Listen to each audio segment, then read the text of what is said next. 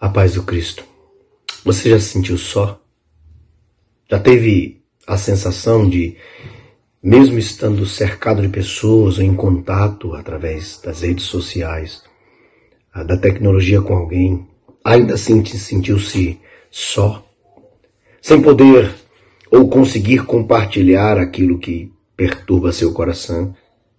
Sem compreender coisas que aconteceram ou que estejam acontecendo? Você já se sentiu só ao ponto de desejar morrer?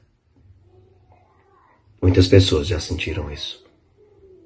A Bíblia diz que Elias, depois de ter feito coisas extraordinárias sob a instrução e poder do Senhor, entrou para uma caverna e clamou para si a morte. Ele sentiu-se sozinho, sem forças e sem sentido para continuar a viver. Deus, com sua misericórdia, o socorreu e disse: Que fazes aí, Elias?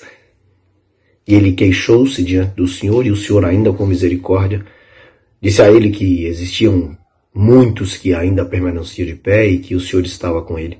E Deus então o impulsiona e o dirige a sair daquela caverna para seguir na vida e no ministério. Sabe, queridos, a nossa humanidade muitas vezes nos faz lidar com situações assim. Jesus Cristo sabia disso. Ele viveu isso, sentiu-se largado, o peso do pecado. Mas ele, certa vez, olhando para a multidão cansada, oprimida pelo governo daqueles dias e pelas as agruras do, do tempo presente, ele então volta-se para aquele povo, ama e diz: Vinde a mim, todos vós que estáis cansados e sobrecarregados, e eu vos aliviarei. O Senhor é o nosso refúgio. Devemos voltarmos para Ele, descansarmos nele e crermos que Ele está conosco em todo o tempo, como prometeu, até aquele dia em que Ele vai voltar para nos buscar. Descansemos no Senhor.